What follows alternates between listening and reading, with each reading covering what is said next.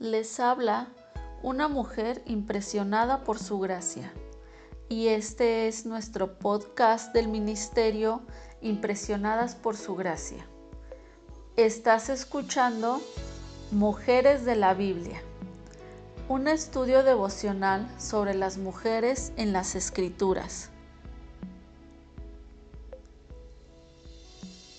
Hoy hablaremos de Rahab y estudiaremos su historia.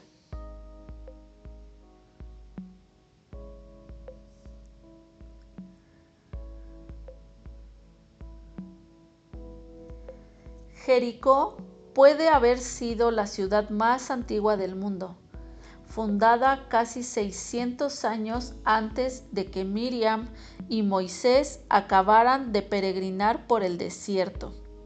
Sus antiguas ruinas se encuentran a solo unos 25 kilómetros al noroeste de Jerusalén. Era la puerta de entrada a Canaán y también el hogar de una prostituta llamada Rahab, cuya casa estaba cómodamente establecida en el ancho muro que la rodeaba. Además de atender a los clientes locales, Rahab recibía huéspedes de diversas caravanas cuyas rutas cruzaban la ciudad de Jericó. Hombres de toda del Jordán. Rahab escuchó historias maravillosas acerca de las proezas que había hecho el Dios de los israelitas, entre ellas la forma en que había secado el mar rojo para que pudieran escapar de los egipcios, los amos que los habían esclavizado y el modo en que les había dado la victoria contra Sihón y Og, dos reyes amonitas. Durante 40 años el Dios de los israelitas los había entrenado y fortalecido en el desierto, y esos rumores esparcieron el miedo en Jericó. Mientras los hombres hablaban, había otro que hacía planes. Moisés había muerto y Josué, hijo de Nun, había sido nombrado líder de los israelitas. Casi 40 años antes, Josué había formado parte, junto con Caleb, del grupo de hombres que exploraron esa zona, y los dos habían instado a los israelitas a tomar posesión de la tierra prometida. En esta ocasión, no les sería posible echarse atrás. En cuanto los israelitas cruzaran el río Jordán y destruyeran a Jericó, la tierra se les abriría como un melón con la corteza pelada. Ya podía saborear la victoria. Josué envió dos espías a Jericó a fin de sondear sus secretos. Los espías rápidamente se encaminaron hacia la casa de Rahab y ella los escondió entre los manojos de lino que se secaban en el techo. Más tarde, ese día, Rahab recibió un mensaje de parte del rey de Jericó en el que le pedía que entregara a los espías que se habían refugiado en su casa. Y ella respondió mintiendo. Es cierto que unos hombres vinieron a mi casa, pero no sé quiénes eran ni de dónde venían. Salieron cuando empezó a oscurecer, a la hora de cerrar las puertas de la ciudad, y no sé a dónde fueron. Vayan tras ellos, tal vez les den alcance. En cuanto se fueron los hombres del rey, se apresuró a subir al techo y sin demora advirtió a sus dos huéspedes. Yo sé que el Señor les ha dado esta tierra y por eso estamos aterrorizados. Yo sé que el Señor y Dios es Dios de dioses, tanto en el cielo como en la tierra. Por lo tanto, les pido ahora mismo que juren en el nombre del Señor que serán bondadosos con mi familia como yo lo he sido con ustedes quiero que me den como garantía una señal de que perdonarán la vida de mis padres, de mis hermanos y de todos los que viven con ellos. Juren que nos salvarán de la muerte. A esta notable declaración de fe, los hombres respondieron para cerrar el trato. Juramos por nuestra vida que la de ustedes no correrá peligro. Rápidamente, los dos espías le entregaron a Rahab un cordón rojo, instruyéndole que lo atara en la ventana de la casa que daba hacia la muralla de la ciudad. Al invadir la ciudad, los israelitas la verían y perdonarían la vida a todos los que estuvieran dentro de la casa. Luego Rahab instruyó a dichos hombres que se escondieran tres días en las montañas, hasta que sus perseguidores abandonaran la búsqueda. Después de eso, se deslizaron por la ventana y descendieron del muro de Jericó con una cuerda. Josué seguía sonriendo mucho después de que los espías le comunicaran su buen informe. Ahora era el momento de avanzar. Reunió al pueblo y lo condujo para cruzar el Jordán.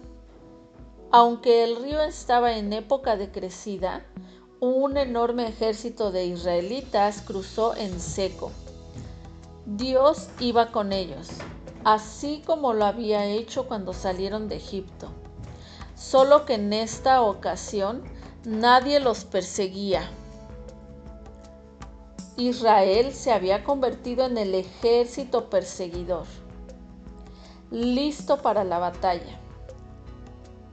La noticia de que las aguas del río Jordán se habían abierto delante de los israelitas lleno de terror a los habitantes de Jericó, Rahab observaba ansiosamente desde su ventana en el muro cómo los israelitas se reunían en torno a la ciudad, como una tormenta en ciernes. ¿Acaso estos fieros guerreros, guiados por su poderoso Dios, se acordarían del tema del cordón rojo? Mil veces le recomendó a su familia, en especial a los más pequeñitos, que no pusieran ni un pie fuera de la casa para que no murieran. Ese primer día, Rahab vio que siete sacerdotes que llevaban un arca conducían a miles de hombres que marchaban alrededor de la ciudad. Se preparó mentalmente para lo que venía, pero nada sucedió. Eso continuó día tras día durante cinco días. Luego, cuando comenzaba a salir el sol el séptimo día, los hombres de Israel empezaron a marchar otra vez siete veces alrededor de Jericó. De pronto, ella escuchó el sonido de la trompeta, seguido por un grito atronador tan fuerte como para partir una montaña. Los muros de la ciudad se desplomaron y los israelitas atacaron de inmediato. Rahab intentó taparse los oídos para no escuchar el caos que ocurría afuera. Cuando acabó la batalla de Jericó, Rahab y sus seres queridos estaban a salvo. Su fe no solo la había salvado a ella del terrible juicio decretado sobre su ciudad, sino también a toda su casa. El fin de Jericó nos recuerda el de Sodoma. Lot y sus hijas escaparon al castigo de Sodoma. En Jericó se salvaron Rahab y su familia. Sin embargo, a diferencia de Lot y su mujer, Rahab no titubeó ni por un instante. Ella es la única mujer que se nombra y se elogia por su fe como parte de la gran nube de testigos que se mencionan en el libro de Hebreos. Rahab, una prostituta que vivía en medio de un pueblo idólatra, fue como un tizón arrebatado de las llamas. Luego de la destrucción de su pueblo, ella dejó todo atrás para convertirse en uno de los antepasados del rey David y por lo tanto en uno de los ancestros de Jesús también. La historia de Rahab es dramática. Nos muestra que la gracia de Dios no acepta límites. El cordón rojo que salvó a Rahab y su familia nos recuerda que la sangre roja de Jesús, que todavía nos salva hoy, y las palabras de Isaías, ¿son sus pecados como escarlata? Quedarán blancos como la nieve. Rahab puso su fe en el Dios de Israel y no fue defraudada.